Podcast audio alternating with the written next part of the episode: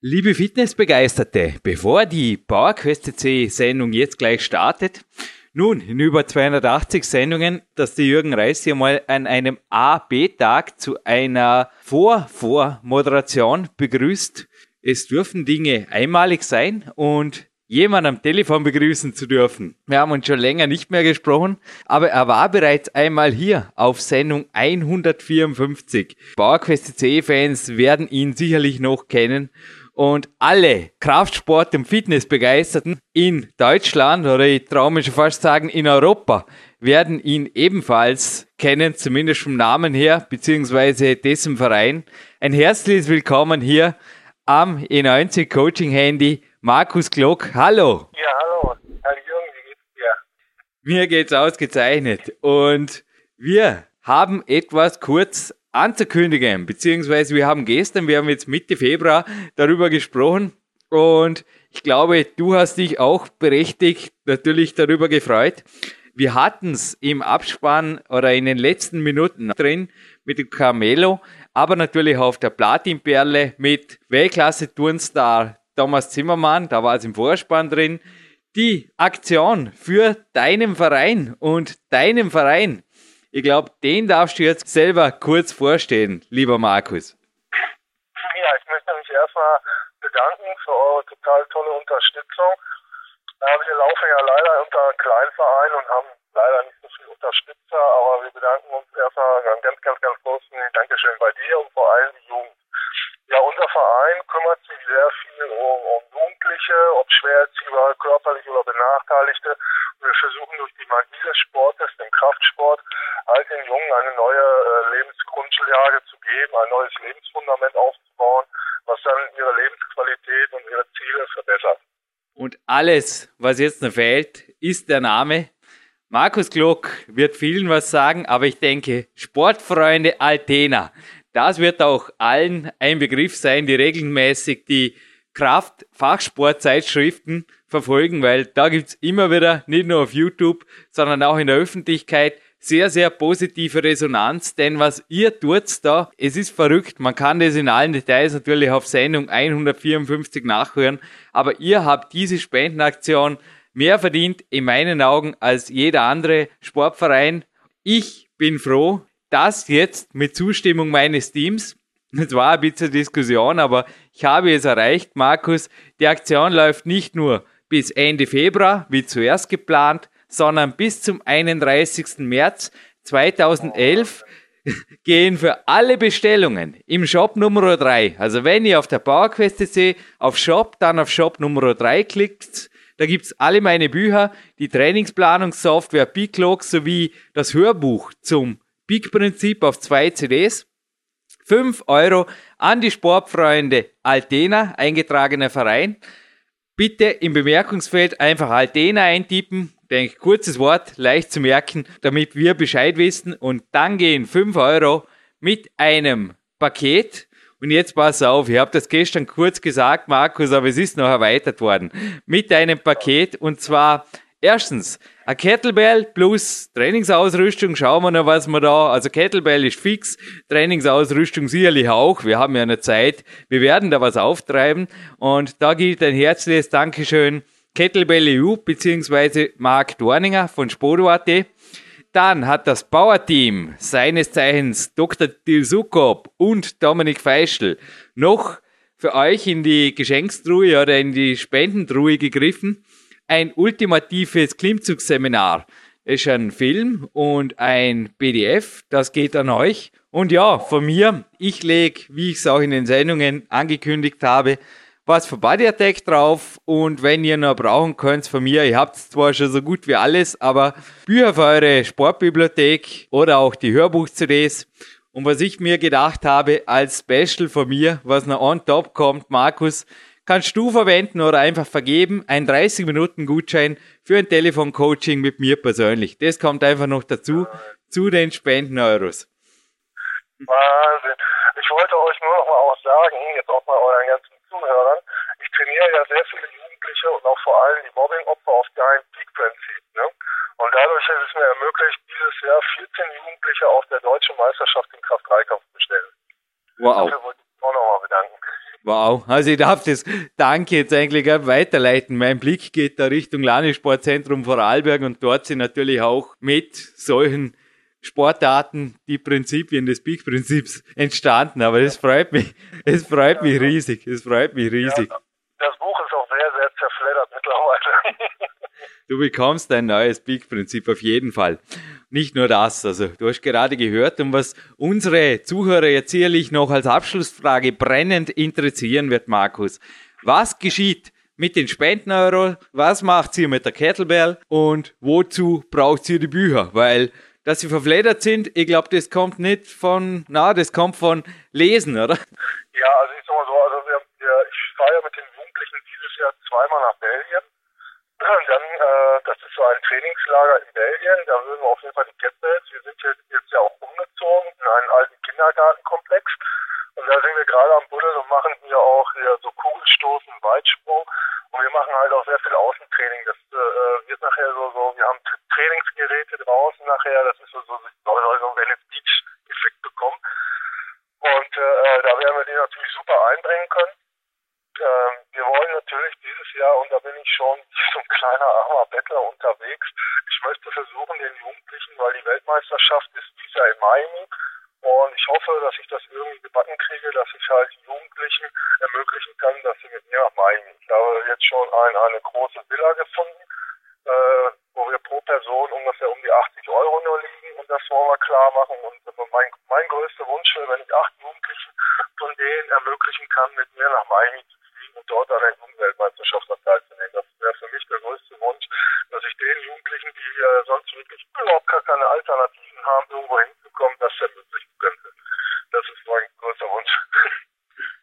Liebe PowerQuest CC-Hörer, ihr habt es gehört, die Trainingsausrüstung, die Bücher verwenden natürlich die Jugendlichen auch, aber jetzt liegt es an euch, kann der Markus Glock mit den Jugendlichen, also seiner Person und eventuell einem Betreuer inklusive, habt ihr das gerade mitgekriegt, oder? 10 mal 80 plus der Flug noch dazu. Es sind Dimensionen, die sich finanzieren lassen. Unterstützt kräftig diese Aktion und dann wird dieser Traum 2011 wahr, weil Anfang April wäre noch genug Zeit, den Flug zu buchen und dann steht der Weltmeisterschaft nichts mehr im Weg, oder? Was das so? Das wäre Wahnsinn. Aber ich möchte auch noch was zum Abschluss sagen zu dir, Jung.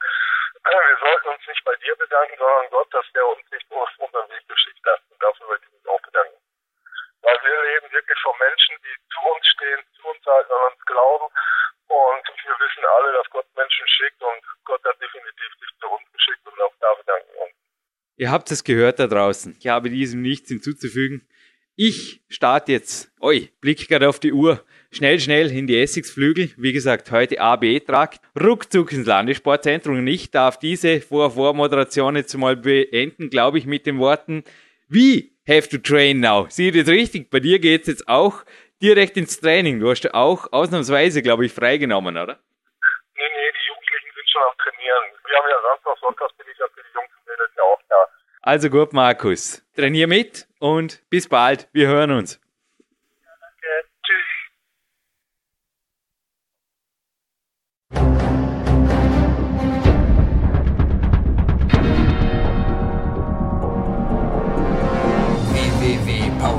CC, der kostenlose Kraftsport-Podcast für alle, die fit werden und bleiben. Präsentiert von Jürgen Reis, Dominik Feischl und peakprinzip.com.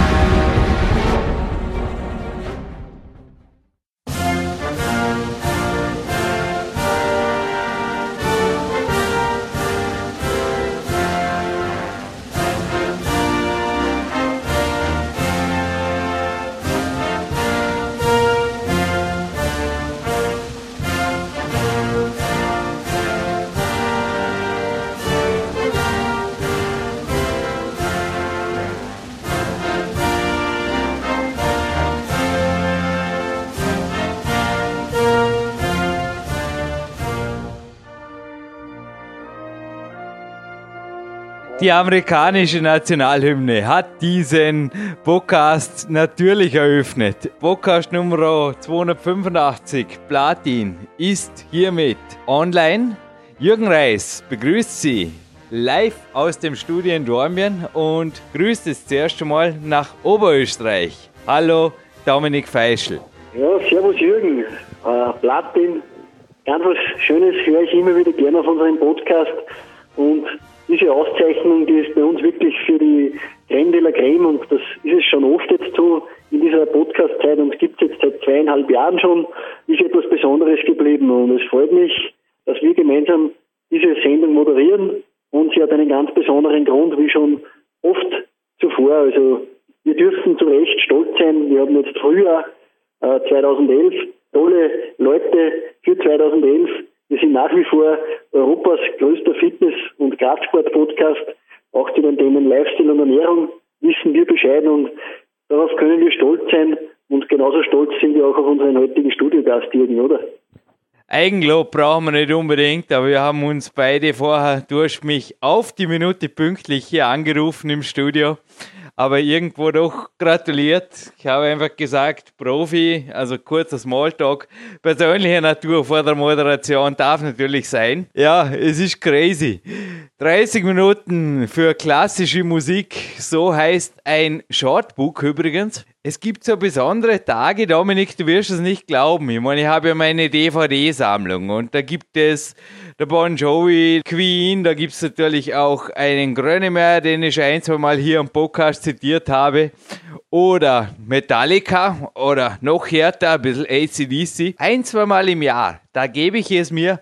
Und heute war es sogar ein Tag zu früh, aber doch haben wir gedacht, ja, das Ganze geht länger, weil mein Morgencardio geht so 25 Minuten. Das Neujahrskonzert, die DVD war tatsächlich heute in meinem Multimedia-PC und hat meinen Tag eröffnet, weil ich glaube, ja, ganz daneben ist die Aktion nicht. Ja? Also 24 Stunden zwar schon, aber morgen geht es, glaube ich, aus mit dem Finale Grande, weil.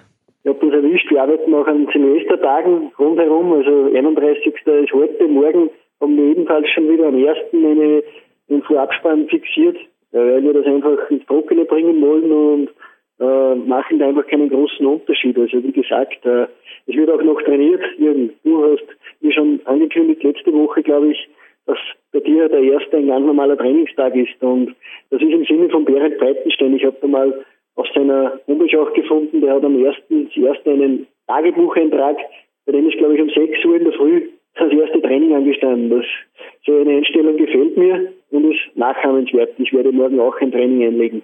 Zwischen 6.15 Uhr und 6.30 Uhr werde ich morgen, ja, das Landessportzentrum attackieren und ein riesengroßes Dankeschön. Zuerst natürlich auch einmal an unsere treuen Zuhörer, die uns zum größten Podcast im Fitness-Segment in Europa gemacht haben.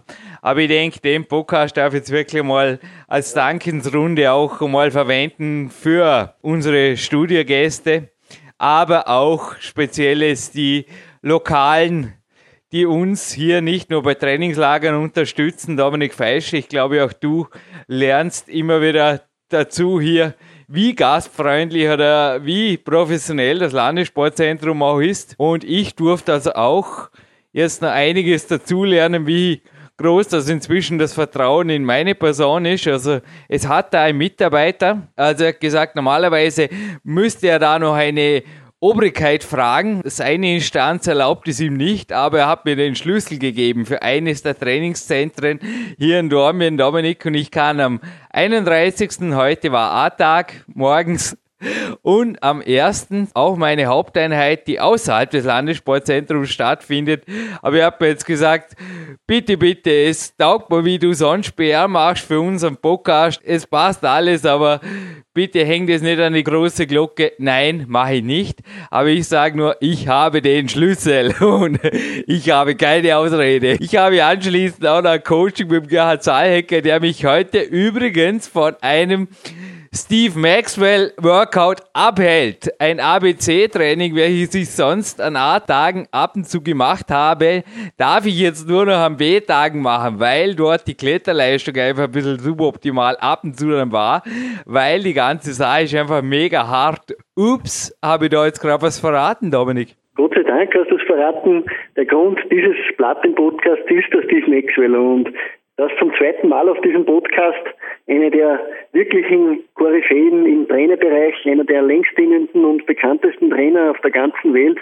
Er bereist ja auch die ganze Welt und äh, hat Seminare wirklich überall, ist schon in Asien, hat sie in Island, hat sie in Amerika, war jetzt in Tahiti und zu dem Zeitpunkt, wo dieser Podcast online geht, hat er auch mit mir in Costa Rica ein Training abgehalten und wir haben da auch einen Mann gecoacht. Äh, also der ist wirklich auf der ganzen Welt unterwegs und dieser Steve Maxwell, der bekannt ist, der mit mir auch ein Seminar in Europa gehalten hat, im Vorjahr, im Sommer, der ist jetzt zum zweiten Mal zu hören und wir sind stolz, dass wir solche Leute immer wieder vor das Mikrofon bekommen. Das ist keine Selbstverständlichkeit. Abel Zazzolini, Clarence Bess, äh, Ronnie Coleman, das, da fehlen einfach die Finger zum Aufzählen mittlerweile und äh, ist trotzdem immer wieder ein Kribbeln, wenn man solche Leute ja, am Telefon hat und da mit denen dann ein Gespräch führt. Wir durften ja auch schon Leute persönlich treffen, wie den Pavel oder so, oder Clarence und auch den Steve.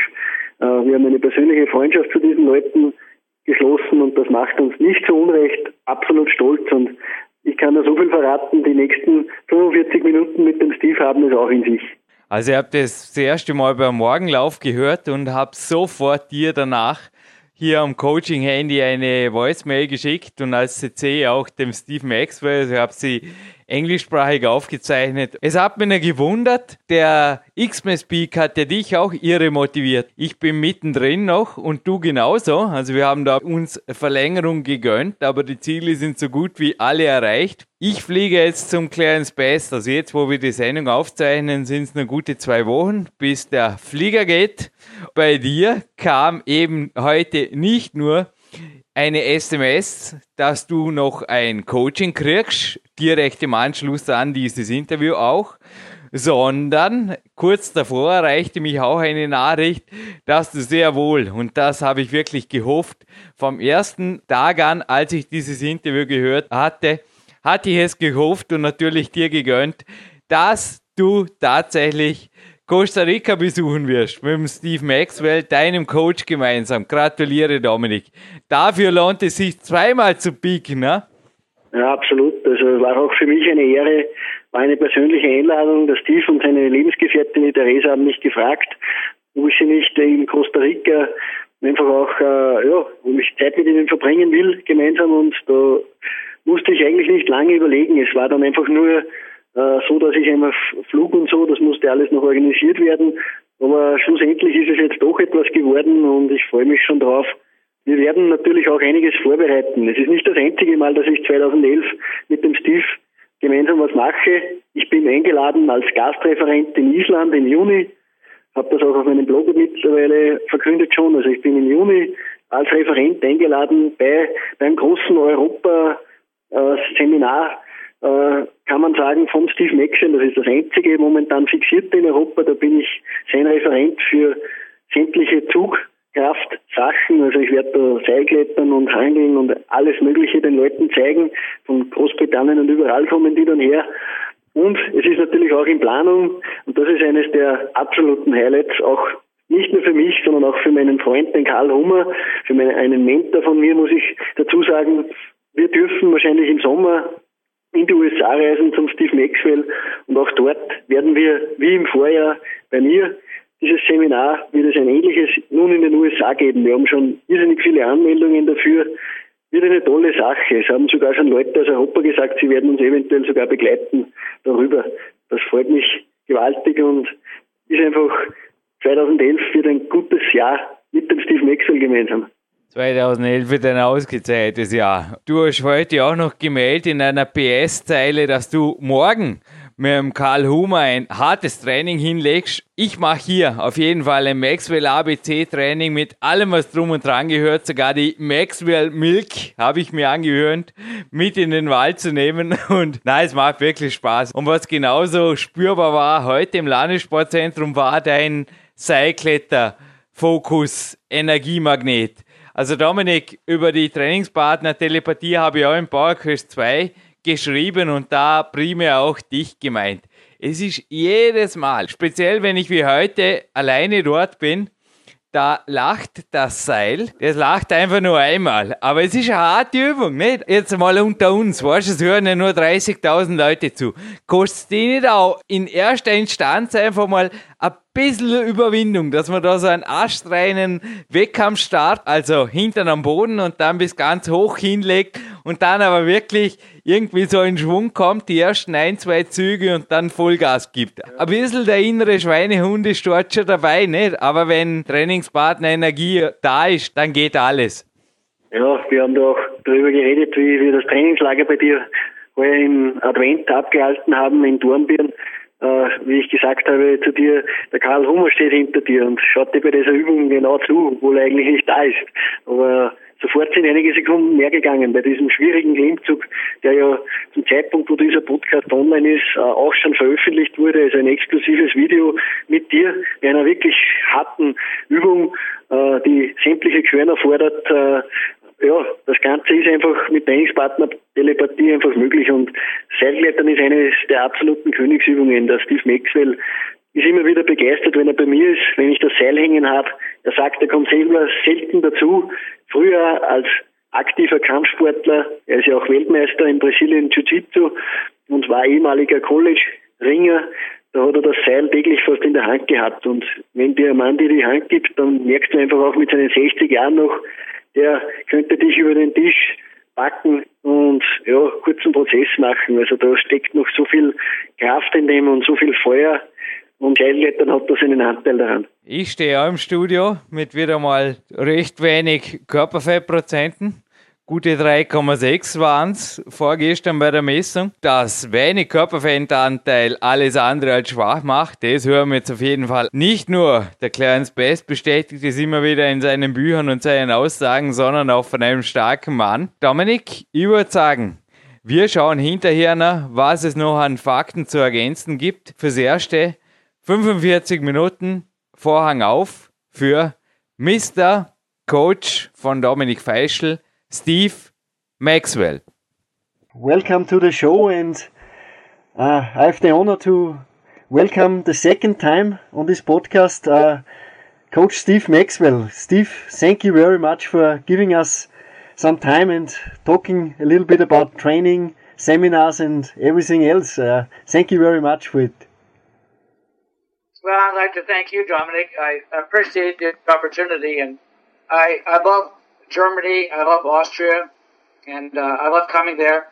And the last time I was there, I made many, many good friends. Yeah, you. I look forward to uh, visiting again.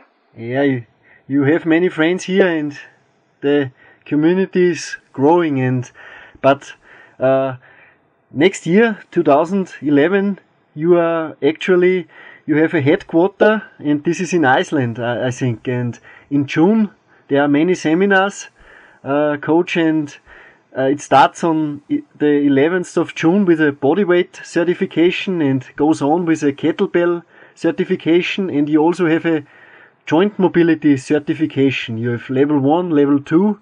I mean, that's a lot of stuff, and I think the people uh, will love it, and I think they should register early. Am I right? Uh, it's becoming more popular. Uh, as you know, you know, I've been in the business for many, many years as a professional trainer. I've been training people for almost 37 years now. And I myself have been working out close to 46 years. And I decided, I mean, I've done many, many, many different systems and things, and I created my own system.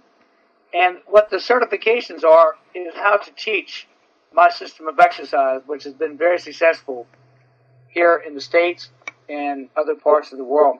And what the difference between a certification and a workshop or seminar, I actually teach the person how to teach. I teach them how to teach beginners, uh, people that are not so fit. As you know, that's the hardest thing. Anybody could take a champion, you know, like yourself or like Carl or someone. Anyone can work a guy like this. But beginner people, it's very difficult.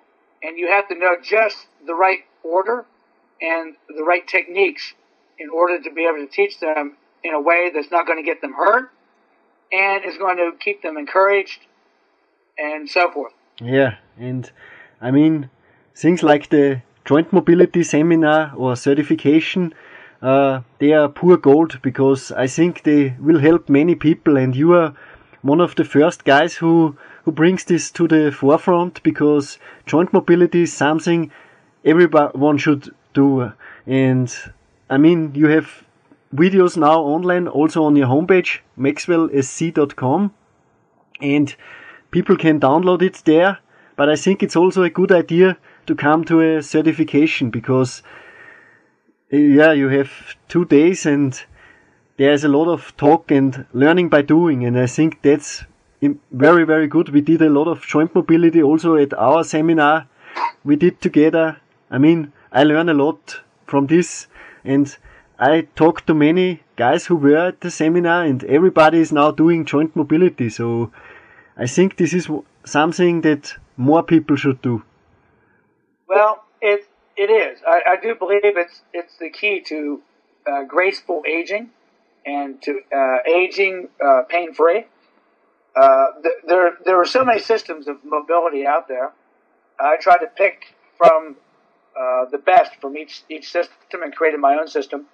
I started joint mobility simply because I was very frustrated with with my own uh, lack of movement and tightness and pain and now I feel much better at 58 than I did even at 28 okay. using the system that I teach.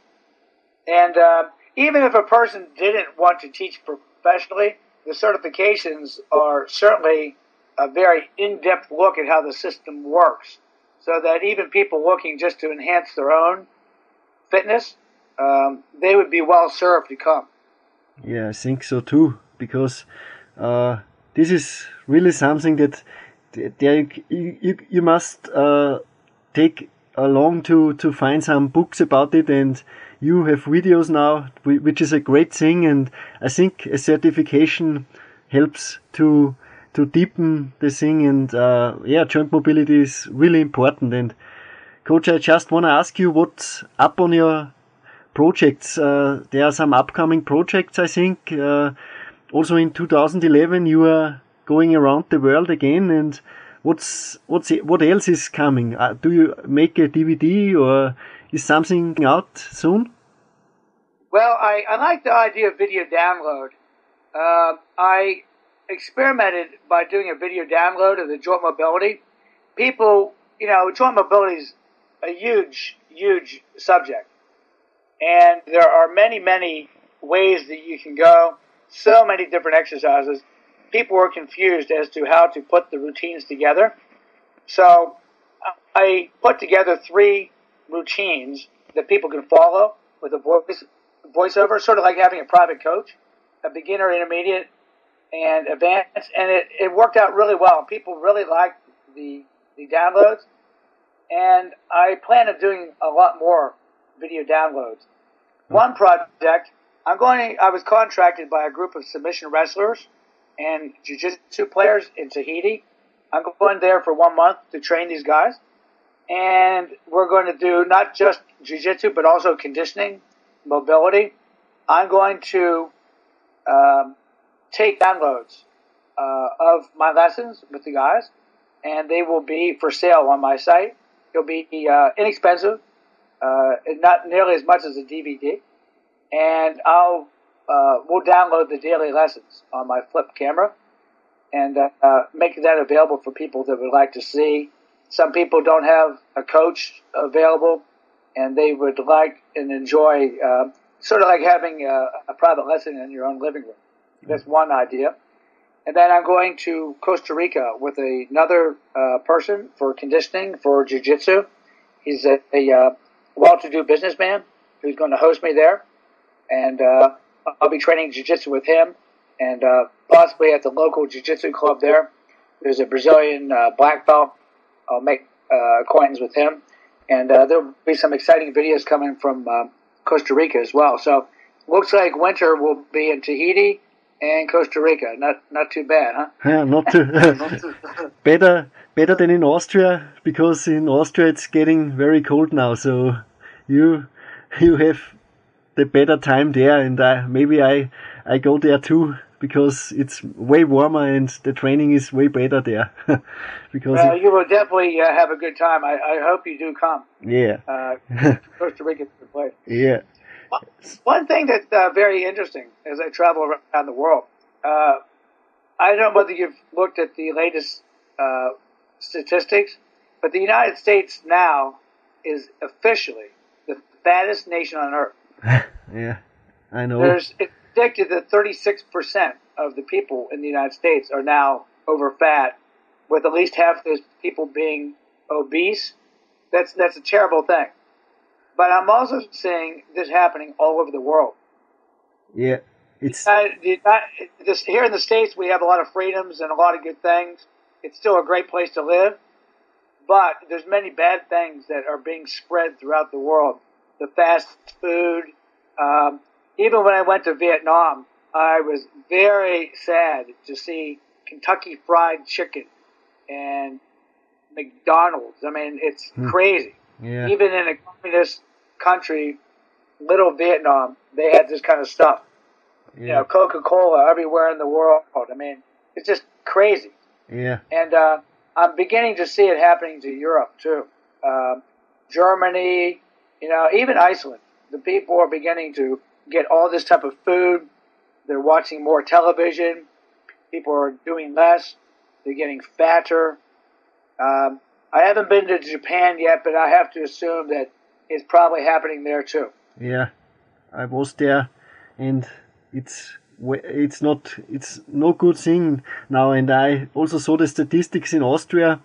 Twenty-five percent of the the younger kids are now obese, and this is a terrible, terrible uh, number, and it's getting worse and worse. So hopefully, hopefully we ca- can change a little bit with our Well, that's what we're, that's what we're here for. You know, we're on this earth to help our Yeah. fellow man yes, and to to lead people by example, not just talk, but to do. And uh, it's interesting because not that many people are working out. People forget that there's a very small portion of the population of the world that actually work out. Matter of fact, it's been estimated somewhere between 11 and 15 percent of people actually work out. And of that percentage, maybe 1% are using things like kettlebells, club bells, maces, the type of training that you and I love so much. Yes. It's still a very small percentage of even the people that work out. yeah, It's not, even though we run into what seems like a lot of people, it's because that's our little group. But if we were to compare our group to the world population or even people that work out, we're a very small minority. I'd like to see that change. yeah, You know, mo- for most people, working out uh, is what I call a big box gym. You know, you've heard of big box stores like Walmart and, and Kmart. yes, very popular in the States. Yeah. They have these big box gyms that are these horrible treadmills and ellipticals, yeah, and people like little laboratory rats running on the wheel in the laboratory, you know, on these silly devices. They never get out in the fresh air. You know, they lift weights on machines, which are very ineffective, you know yeah, maybe a few people lift barbells, but then they use the barbells totally wrong, and they try to emulate the muscle magazines and and do silly overtraining type regimens that bodybuilders use, forgetting that bodybuilders are using tons of steroids and growth enhancing drugs. So you know the type of training that they do is not for a normal person not on drugs. Yeah. So all this misinformation and false information is out there so that even people that work out 95% are doing it wrong for sure yeah, and getting poor results and most quit. And the the big gyms want this because they make their money from turnover. Hmm. They sell way more memberships than the gym can support so they're hoping that people will join and then quit but you and I we know better we know you don't need a gym you don't need fancy equipment you can just go outside your house and find a tree and have a beautiful workout It's It- just your body is all you need. But you know, kettlebells are nice too. You know, if you have these things. Yeah. But even they're not necessary. Yeah, and it's our job to spread the word and also spread the training. And coach, you are on the forefront of this. I mean, you, your name is known in the world, and this is good. So, and I hope many, many people listen also to this and listen, watch the videos. They see. Uh, that they, they should go to the right coaches, watch the videos of the right coaches and not reading so much magazines. There's so much bullshit in there, and it's hard to find something that is interesting. Some sometimes there are some interesting articles in there, and mostly then it is written from a guy who who knows the stuff. But most ninety percent is is bullshit. And to come back to training with body weight, as you said before, uh, you are a, you are a big protagonist on bodyweight training, coach. Uh, I, I, yesterday I just saw your DVD, the Ultimate Pull-Up uh, DVD, and this is a very good DVD. I think many people should buy. Uh, what what's your opinion on bodyweight training? I mean, you said maybe kettlebells is not a bad bad thing to have, but I think with bodyweight alone you can train your whole life if you want to. Well, the good the thing about bodyweight training is, like you say, you- you don't need equipment. You just need something to pull yourself up on, which could be a, a landing. Like, like for example, I'm renting a little cottage right now in town here in Port Townsend, and I was looking for a place to do pull-ups. I found a branch to a tree. I found a set of stairs. From behind the stairs, I can grab the riser. I found a wooden beam. There's a nice heavy door. Uh, I have my jungle gym that I can attach to any number of things. So there's always a solution for doing a pull up. And you can pull yourself, you know, anytime, any place, anywhere. And for people that aren't strong enough to pull themselves, they can use a jungle gym type device and keep their feet in the floor and just pull part of their weight. But I like the body weight because you can definitely build a really strong physique with no equipment whatsoever. I mean, look at your average gymnast and look at your circus performers, you know, your acrobats. They just do amazing things and have incredible physiques. You never saw a gymnast with a bad body, you know? Uh, wrestlers and martial artists use a lot of body weight training and they always look quite good. But it's not just about the look, it's what they can do. They're able to lift themselves. I mean, if a person can't master their own body weight, I don't believe they have business even lifting weights. If you're not able to do push ups well, well, why are you doing bench presses? You know, you need to learn to master your body weight. And look at prisoners in supermax lockdowns. I just read a very interesting book by this guy Bronson in in Great Britain, one of uh, the UK's most notorious criminals. He wrote a book on fitness, and the guy's completely crazy, of course, because he has nothing but time. He's uh, he's in solitary confinement all the time, and the guy does amazing workouts with just his body weight, and is incredibly strong, hmm. amazingly fit and strong, using just body weight. And some of these prisoners build amazing jailhouse physiques on the worst diet imaginable. I mean, institutionalized food, horrible food, no equipment, yet they build stunning strength and, and, and stunning physiques with nothing. so anyone that says, oh, I can't train because I can't get to the gym, I can't train because I don't have the latest kettlebell or Olympic barbell, you know, that's nonsense.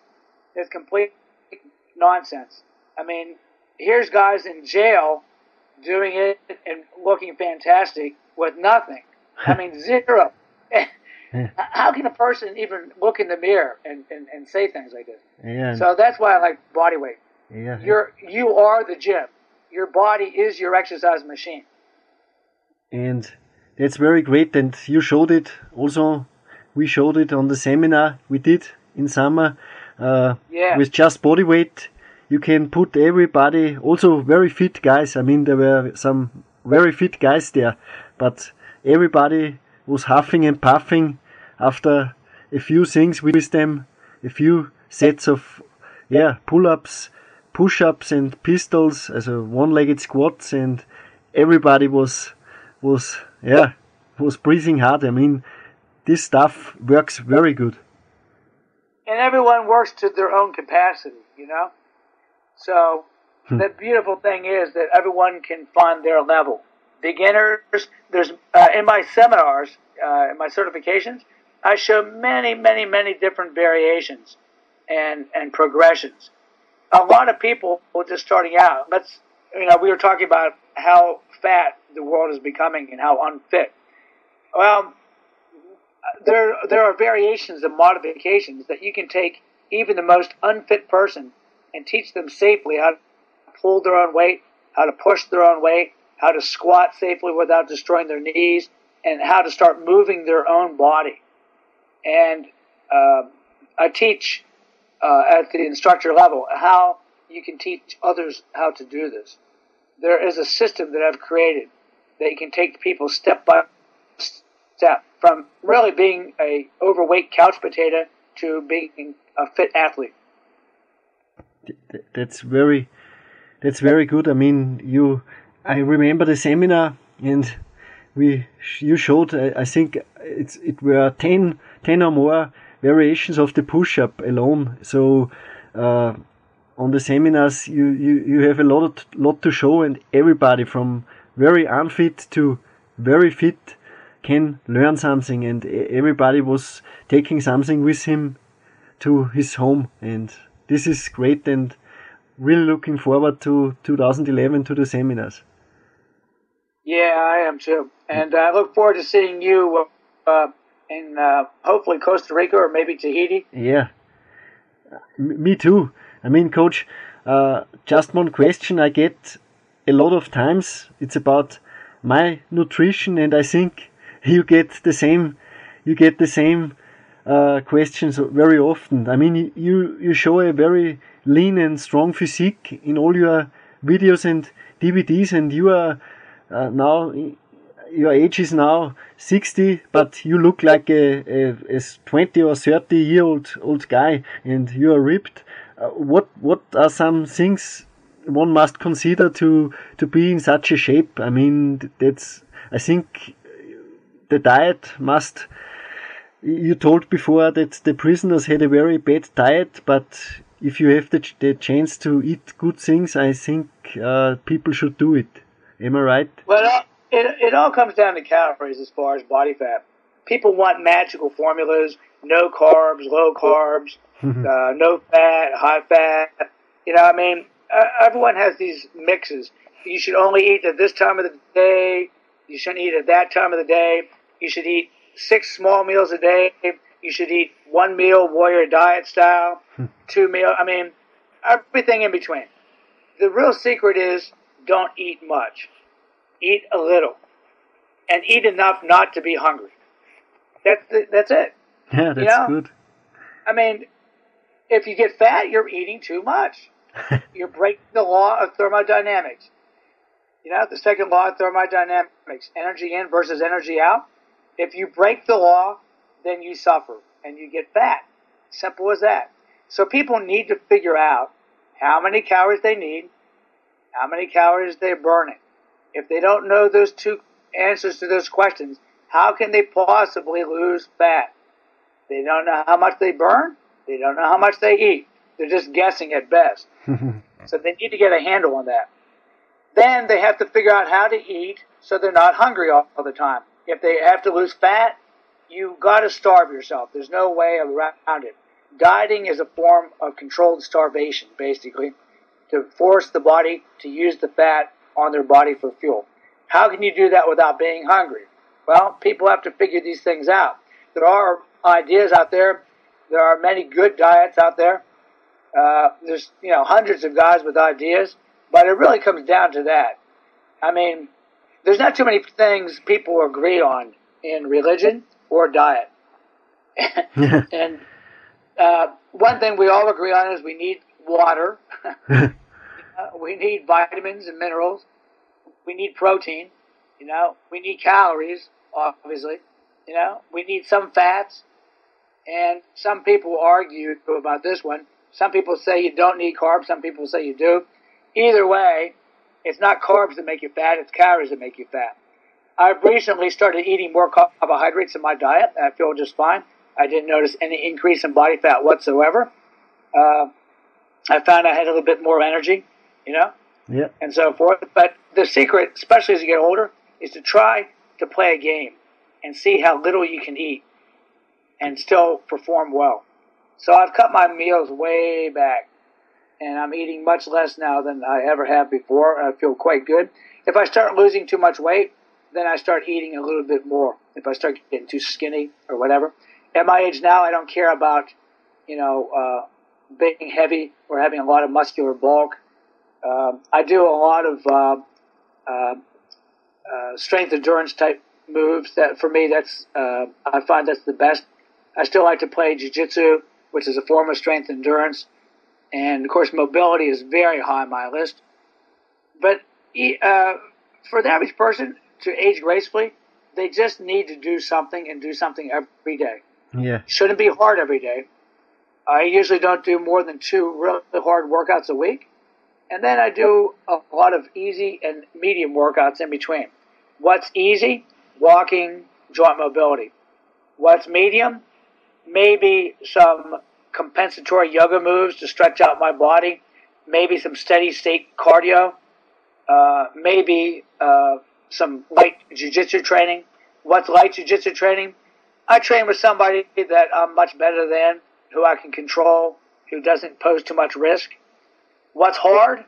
Uh, some of the workouts like we were talking about with the pull-ups, you know, heavy resistance training with kettlebells, uh, maybe uh, metabolic training circuits like we did in Austria this summer. Uh, heavy training would be training with really strong, good jiu-jitsu guys that really push me hard. You know, maybe guys that are much heavier and stronger than me. So now I have to exert a lot more energy during the training. But usually only two of those hard a week is enough for me. Very good. Usually two to three days. Younger guys can get away with more. Very But good. even a young guy with good recovery, uh, if he followed that program, he would never be overtrained. Yeah, I mean, that's very good advice. Uh, we showed it also in the seminar because we had some guys, I think they were overtrained and I think many guys are overtrained because they do way too much. I mean, it's good to do, it's good to have good work capacity, but um, I, I now see a lot of guys doing way too much. I mean, they do three or four strengths, uh, uh, trainings, then they do strength endurance on the other days and uh, but I think it's way way better like you said. I also do this two or three hard workouts a week and on the other days walking, bicycle uh, riding or you know something like this, joint mobility. That's perfect I think because the body shuts down otherwise and then it's you you you can eat as much as you want to, you you are overtrained and a problem is coming up, maybe an injury or something else, and that is not the long term goal you want to have. Well, that brings up another interesting point. Uh, a lot of people, when they do train properly, still are quite fat because they don't understand that you can out eat any training program, no matter how good. Even those really hard circuits where we burn a lot of calories and really stoked our metabolism, uh, you could easily uh, undo all that work by just eating a couple giant meals, which some people do. You know, a lot of people use it as an excuse to then eat a lot of food, not realizing that they're undoing any fat burning potential of the workout. That's a very good point. And coach, by the way, I did the circuit you gave me, the fighter circuit with the 10 stations. Uh, you, you give all your fighters and I did it with, with my friends, uh, two days ago and they still, they still cry a little bit. so, Willie, Willie is, is still sore in his feet because there are many jump squats and swings uh, and everything. So he's he's still a little bit of sore, and but this kind of training you also wrote it on your blog.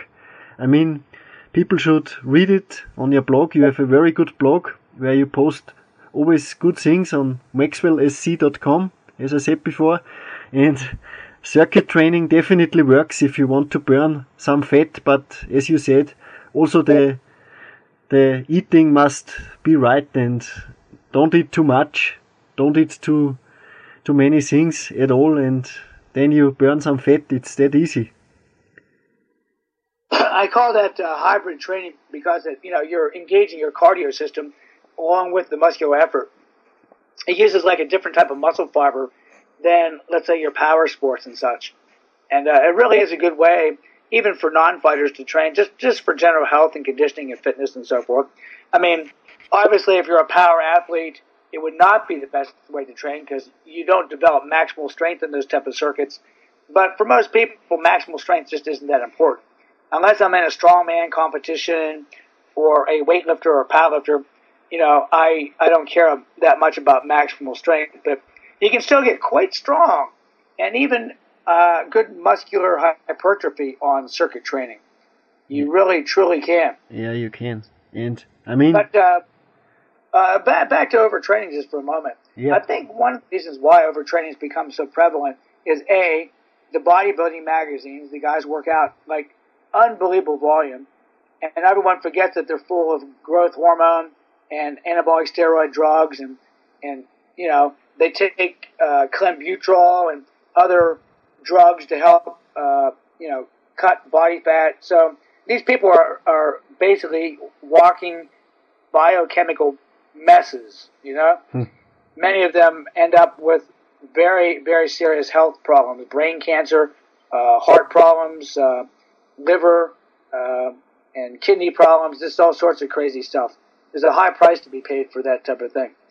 And the other reason people overtrain is people like uh, they were pushing the, the Russian system of, of training, of, of daily training, treating a, uh, exercise as a skill and training it often, sort of greasing the groove and so forth. Uh, that does work to a limited extent, uh, but people forget that it must be very easy that you never tax yourself on, those type of systems. And it's hard for the average person to do that. Most people end up pushing too hard and getting burnt out in those routines. I still think it's better to do a little bit of work really hard than a larger amount of work really easy. yeah, If I was a weightlifter and the lifting of a heavy weight was an end unto itself, I might consider doing some of the, you know, grease the groove style routines and the daily modified uh, type of routines, you know, for power sports or pure strength. But for the game I play, the strength endurance is so important. Being able to push yourself hard for extended periods of time really, really is is is the key. There's uh, lots of guys out there that have come up with similar ideas. Um, the guy that did the warrior diet, you know, he used that. Uh, he uses a, uh, a like a real harsh cardio before he does the strength training. I, I forget what he calls his system. I, I think it's CFT. targeted Yeah, CFT, controlled Yeah. fatigue training. controlled fatigue training. Yeah. There's, I think there's something to that. There was Dr. Leonard Schwartz that invented the heavy hand system of uh, doing aerobic exercise with weights. Uh, that guy's in his 80s and looks unbelievable, man. I mean, really, really fit, fit guy. And um, of course, you know, uh, kettlebells loan themselves real well to that type of um, uh, hybrid training. You know, Yeah, yeah, yeah. um, Dragan Radovic was another guy that used that type of um, system with his vertical lifts and developed a world class physique as well as amazing strength endurance. Uh, there was lots of uh, uh, well, Karl Gotch, the uh, the old wrestler, with his Hindu squats and Hindu push-ups and and so forth. You know, they use that uh, hybrid training system where you're doing uh, high repetition, um, lighter weights, but mixing aerobic training in with the strength training for that type of metabolic conditioning. And uh, we talked about uh, you know the PHA in the in the blog a lot of bodybuilders and athletes use the PHA to develop tremendous strength, endurance, and, and so forth. So, it's that hybrid training I think is quite excellent, It's, and it's a lot, lot more fun to do than uh, yeah, just going out and running on a treadmill or, yeah. or It is- whatever. It is, and uh, I mean, the circuit you gave me, you can. I mean, I congratulate everybody who is doing this every day because then he's uh, he's not from this earth because you can't do this every day because then otherwise you you end up first you Burn, out, sick, sore, injured. yes and maybe the technique is not right because then you can do it maybe but when you make good technique and you are a proponent i saw you training and you always uh, work with this that's another very important point work with perfect technique although it's hard and it's i mean even if if it's 100 squats with only your body weight do them in a good and perfect technique as good as you can because it it doesn't I, I don't like the CrossFit mentality very much where you make something in 10 minutes and even faster. So maybe do 100 squats as fast as you can. I think uh, I saw many squats are only half squats and that's not the the way you should do them do every repetition in a perfect uh, form I think you are a proponent of this also Well, the goal should never be just doing repetitions for repetition's sake. You know, there CrossFit makes working out a competition. As soon as competition enters the picture, people will throw form out the window, and they do. Even people that claim to use good form, if you look at the videos, the form degrades very quickly and becomes quite horrible. That's why CrossFit has this terrible reputation for producing injuries but it's a well earned reputation because this is exactly what they do. the the um, working out should not be a competition per se, at least not with other people. Perhaps with yourself to better yourself, but never at the expense of cutting out form. Then it becomes just a meaningless expenditure of energy.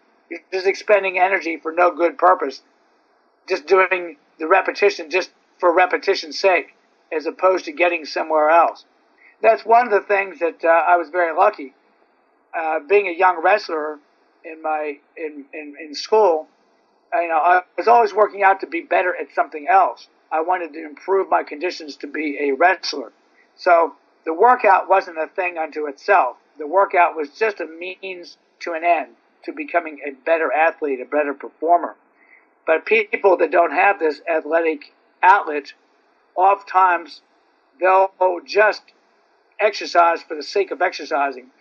They want to lift a certain size kettlebell because it's just they have no other goal because it's kind of cool or somehow improve something to them. But in reality, it's kind of meaningless unless it can be used to to further yourself in, in, in some other endeavor. So people that are just lifting for the sake of lifting and so forth, I'm not against it per se, but you got to be careful that you don't start to fool yourself and delude yourself by using poor form in order to get to your goal. And uh, that's what I see all the time. Hmm.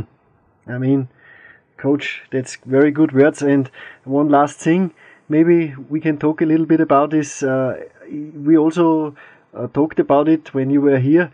Uh, it's about maximum strength, and you said to me, uh, maybe all seven or all ten days, it's good to have a workout where you put some energy into the maximum strength. And we did the super slow method, I remember, because I was sore about four days or so. So, uh, what what do you think about it? Well, once again, in my in my game, maximal strength is is not the most important thing. However, as a man ages, you do begin to lose muscle fibers, and you do need to stimulate a certain level of uh, nerve force. And even the old timers, back in the old day, they would have a real heavy day where they would tax themselves to the limit. And I find like every seven to ten days seems to work out ideal for this type of thing. Uh, it does help preserve some of the fast twitch muscle fibers, and uh, it does help with uh, hypertrophy also if, if you're using the right rep scheme. So uh, I do like to use uh, do some maximal uh, efforts uh, every at least once a week. As a matter of fact, I'm going to do it today. I'm going to use that pull-up system you told me about of the assisted negatives. Very good. I think I'll videotape it. I'm going to use the the thing you you told me about. Yeah, yeah, yeah. The, post it, on YouTube. But uh, yeah, I think it's really important. I like the slow training because it really forces you to uh, yes to work hard and use perfect form and and so forth. I don't believe that you should train slow all the time, but when you're really loading yourself with high tension, uh, you really get uh, a very very tough, uh, safe, effective workout. Uh, it was seen on your video when you were in Oklahoma at your seminar. You did a you did a, a pull up a pull up uh, set with some very slow repetitions on the downward face, and I mean, you saw the guys well, there. The, yeah, it was, it's called embedded statics, where you hold each position. Yes. Uh, one area that people don't really train a lot is static training. That's really important.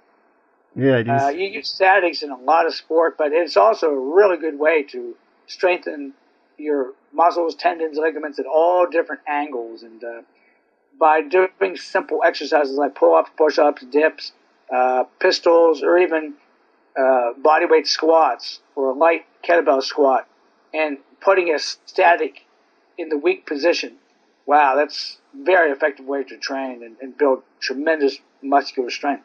Yeah that's maybe a good maximum strength uh, training for guys who do this one time a week or so. I think this is very good. I I did this a few weeks and had good results with it. Also, also my repetitions got up in the pistols and things like that because this system works good for every, as you said, every every point of the movement. So this is very good.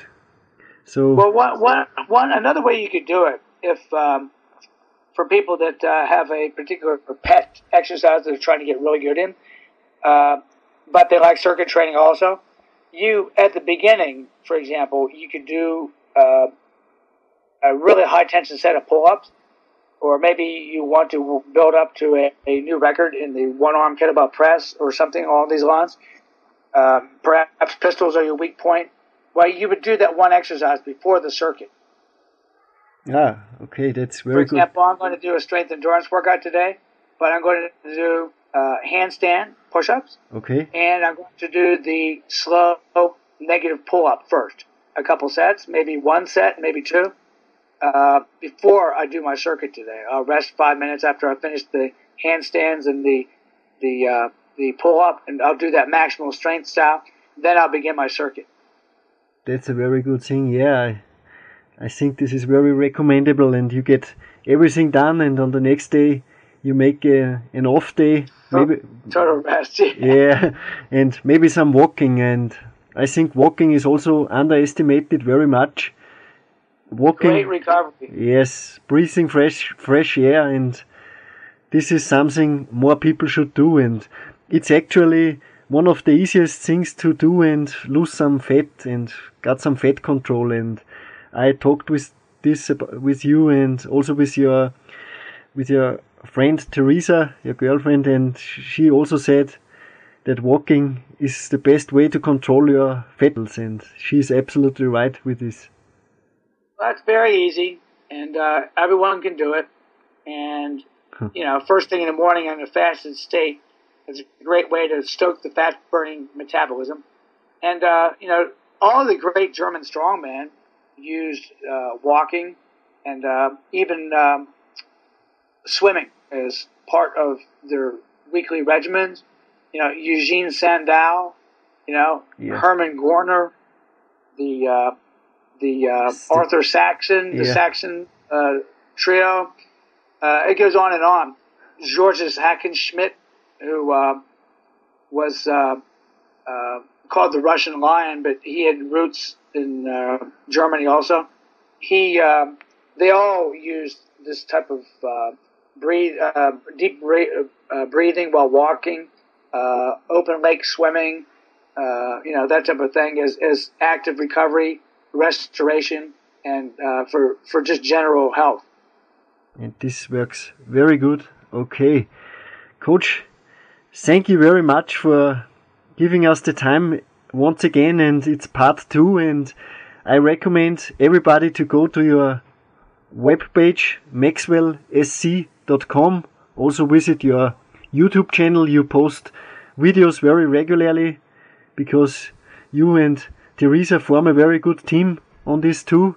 So you keep us updated very very good and also on Facebook you are there and yeah things are going very well I think and we are looking forward to 2011 doing some things I'm on together. Twitter, I'm on Twitter now. ah, okay. I started uh, playing with this a little bit. It's kind of fun. Yeah. It's um, it's Maxwell SC. Okay. See Maxwell SC on Twitter. Okay. We join people to join Yeah. there, and Yeah. I usually will post crazy things each day. You know, Yeah. things I'm doing and yeah. whatever You- naughty, naughty things I'm up to each day. Yeah, you will get you will get some more friends now, and you have many already because we have thirty thousand listeners now on our podcast monthly, and this thing is very good. Congratulations to you because you have been um uh, a real moving force in Europe and and uh, you know Germany and Austria, and uh, you know you've done fantastic work and uh, are becoming quite well known, and uh, you do it for the love of of of what it is that you do, and people realize that you're not like some money making machine like Dragon Door and some of these other groups, you know. Yeah. I really love the fact that uh, you you do this for the love of it. You know, I mean, of course, we all need money and we all need to make a living, but you know that's not the primary reason that drives guys like me and you. Yeah, you are right, and we have a lot of the same roots and love talking about training and everything else. So I enjoyed the interview very much, Coach. I let you say the the last words if you want to, and then I wish you a very good training day, a good Sunday, and all the best greetings from Austria to you and Teresa. And Coach, you have the last words, and thank you very much for your work you do every day. And hopefully we get we get lots of people uh, moving to the positive to a more positive direction. And uh, yeah, people should get healthier and should get more fit. So thank you, coach, and I let you the, the last words before I let you and have you a nice day. Okay, well, auf, auf Wiedersehen, and I look forward to seeing you hopefully in Costa Rica or Tahiti. Uh, folks out there, um, please uh, join me on uh, Facebook or Twitter. Uh, once again, maxwellsc.com. You can uh, email me at um, maxercise at gmail. Uh, I would look forward to hearing from everyone out there. I hope that you consider joining me in Iceland. It's very inexpensive.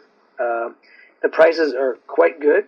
It's a, a fantastic uh, island, absolutely beautiful. It hasn't changed too much from Viking times. That's one of the reasons I like it. It's so pristine and so clean.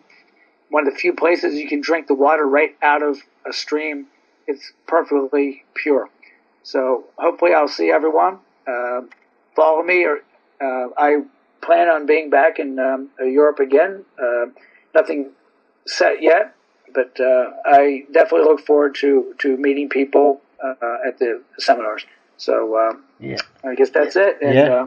uh, talk to you again soon. Okay, and go to kettlebells.is and there you find everything about the seminars with Coach Steve Maxwell and yeah, kettlebells, body weight, joint mobility. There's a huge, huge uh, thing you can you can pick the thing you want to and go there and have some fun. Okay, thank you very much, Coach, and best greetings to everybody in Port Townsend. Okay, bye. Bye bye. Ja, und zurück im Studio begrüßt Sie Jürgen Reis. Erst einmal ein herzliches Dankeschön, einen Hutzieher, also dein Englisch, Island, no problem at all, go for it, Dominik Feischl. Starkes Interview. Wahnsinn. Weiß nicht, wie oft ich das gehört habe. kann so allen Zuhörern immer nur, sorry, wenn ich das jetzt mal wieder sage, aber die Podcasts einmal hören. Das ist schade drum. Hört's die zwei, drei, viermal. Minimum. Absolut. Also, ich danke, wie gesagt, dem Steve Maxwell für die Möglichkeit auch, die er mir gegeben hat. Der hat sofort für ein Interview wieder zugesagt. Der Mann hat viel zu tun, ist wie gesagt pausenlos auf Seminarreisen, hat er ein Dutzend Leute zu betreuen, täglich fast auch so immer wieder und hat einfach wirklich viel um die Ohren, aber so ein Interview hat er gesagt, hat er immer Zeit und unter Freunden macht er das ganz einfach und freut uns natürlich. Und ist eine tolle Gelegenheit natürlich auch das Englisch ein bisschen zu vertiefen. Das gebe ich ganz offen und ehrlich zu, denn nur über die Praxis und der Steve Maxwell ist ein Mann der Praxis. Und das ist auch beim Sprachenlernen und sonst wo der Fall, beim Training dasselbe. Die Quatscher, die stehen irgendwann mal an, die Theorie ist grau, alle Theorie ist grau, sondern die Praxis, die zählt und die kann man einfach nur machen, indem man Action macht und der Steve Maxwell ist für mich da ein absolutes Vorbild und wir versuchen natürlich nach solchen Leuten auch äh, ja, dem Genüge zu tun und äh, dieses Interview hat viel hergegeben und du hast ganz absolut recht.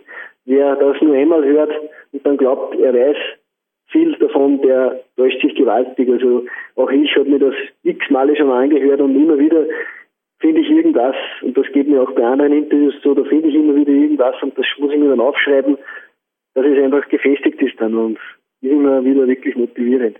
Hey Dominik, aber eins ist mir jetzt gerade eingefallen, wie der Steve Maxwell jetzt natürlich auch geschwärmt hat von den Klimmzug-Variationen und so weiter. Das Video, das du da erwähnt hast am Ende des Vorspanns, dass man das jetzt, wo der Podcast online geht, auf jeden Fall noch einmal nach oben rein in der YouTube PowerQuest CC Galerie und eventuell auch bei uns auf der Homepage, dass wir ihm das zukommen lassen. Es war ja meine Premiere quasi dieser Klimmzug-Variation. Du bist mir da gewaltig, wie du es erwähnt hast im Vorspann mit allen Mitteln, hey, Karl Hummer steht hinter dir und so weiter na, und Stoppuhr. Also da war wirklich, dennoch, es war die Premiere und ich bin gespannt, was der Steve Maxwell da eventuell noch an einer Variation bringt, weil den ABC-Klimmzug erfunden wird auch nicht der Reini Scherer haben, aber ursprünglich unser Nationaltrainer Reini Scherer hat auf jeden Fall den mit einem Klimmzug dazwischen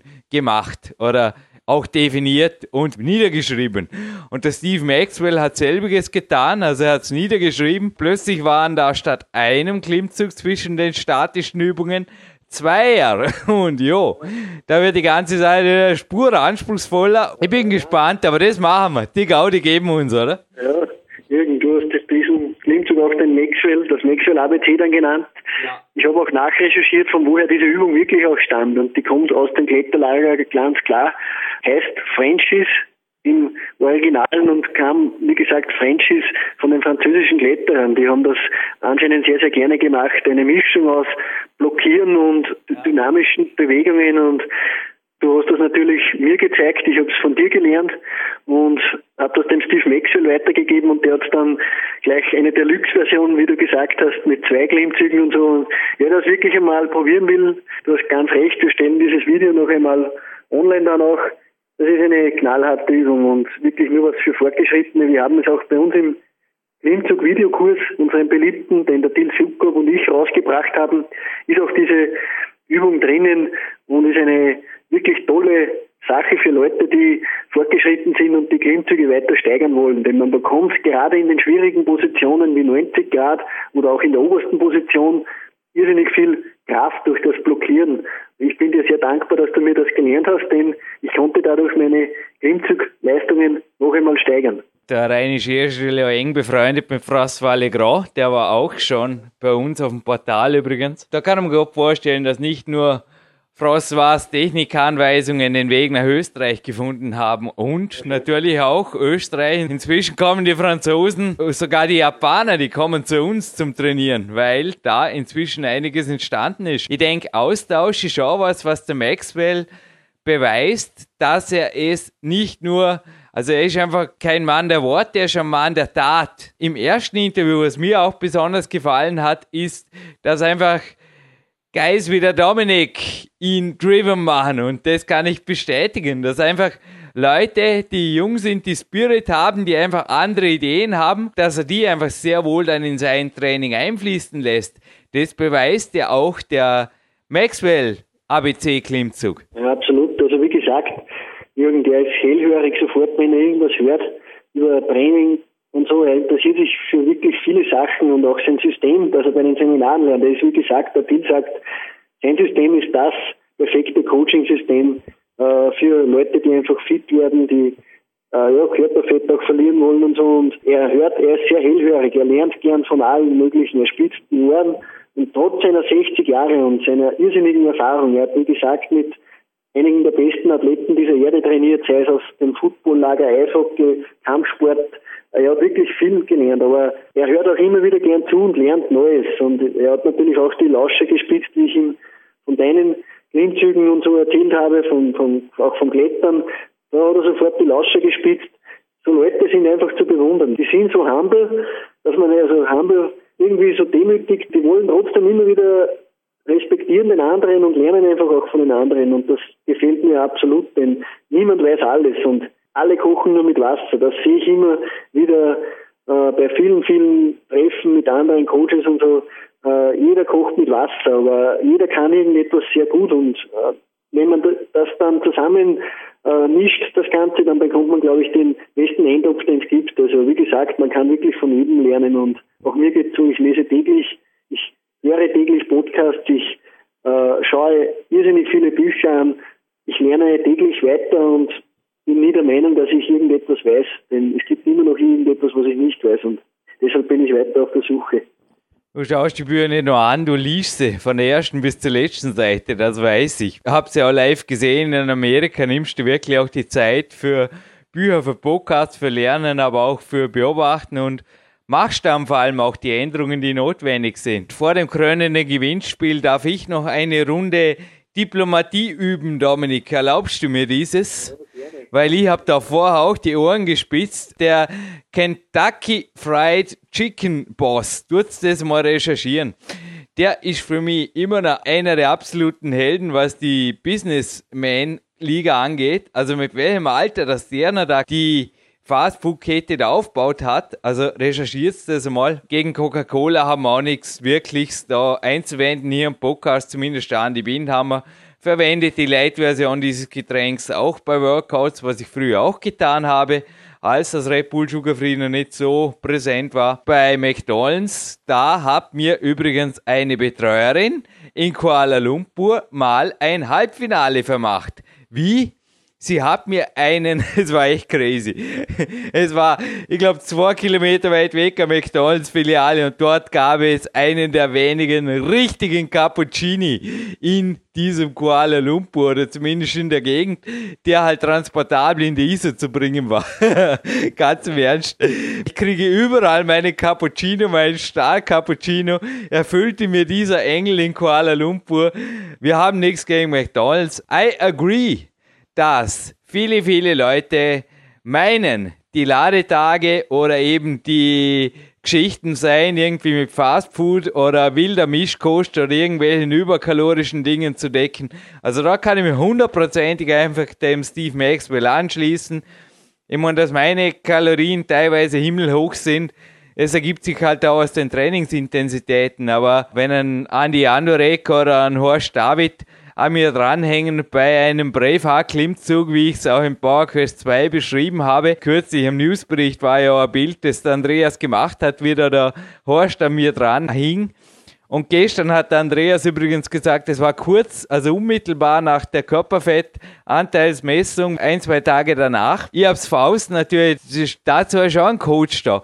Ich hab's fast nicht gespürt aber ich hätte beinahe jetzt einmal den Horst ein paar Millimeter nach oben gezogen. Also irgendwann, das wäre dann ein Horst David Klimmzug, ha? mit Gewichtsweste, 55 plus 16 plus 60, ja, sowas hat der Horst David.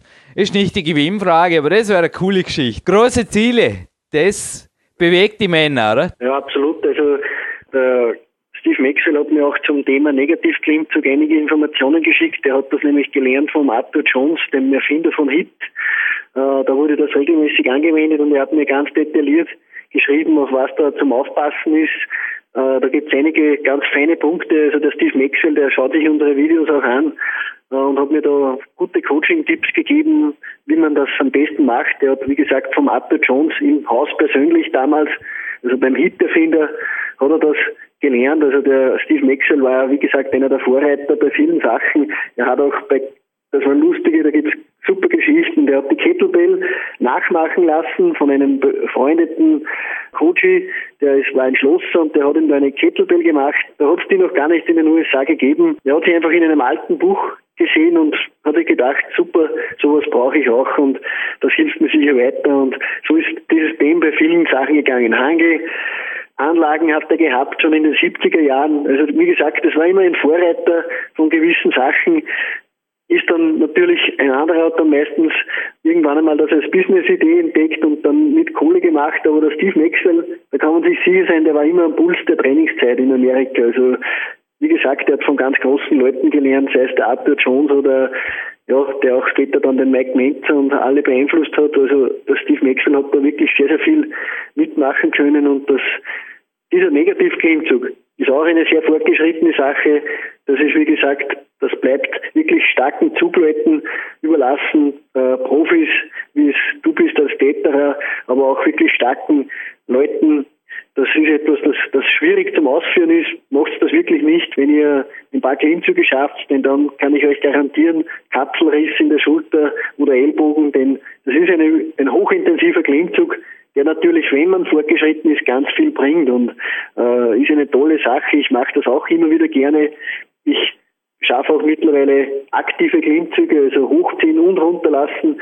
Da habe ich kürzlich mit 70 Kilogramm geschafft, passiven Gewicht und ich empfehle diese Art des Trainings natürlich, aber wirklich nur für Fortgeschrittene. Geil. Und auf jeden Fall ein Functional Movement Systems Buch vom Dragon Door Verlag. Ja, es haben andere teilweise, es stimmt, das hat der Maxwell jetzt eben richtig gesagt, dass natürlich auch Pavel und Co. teilweise dann über große Verlage hier Kohle gemacht haben. Auf der anderen Seite wäre auch mein zweites Buch Big Power nicht entstanden durch The Naked Warrior.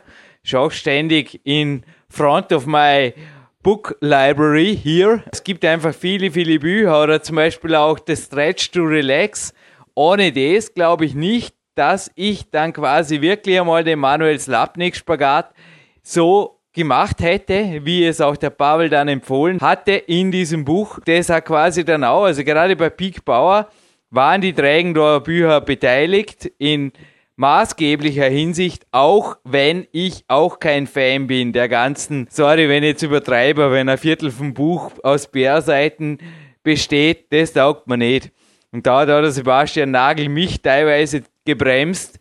Er hat gesagt, das ist egal, ob Power Quest 2 jetzt über 320 Seiten hat, Jürgen.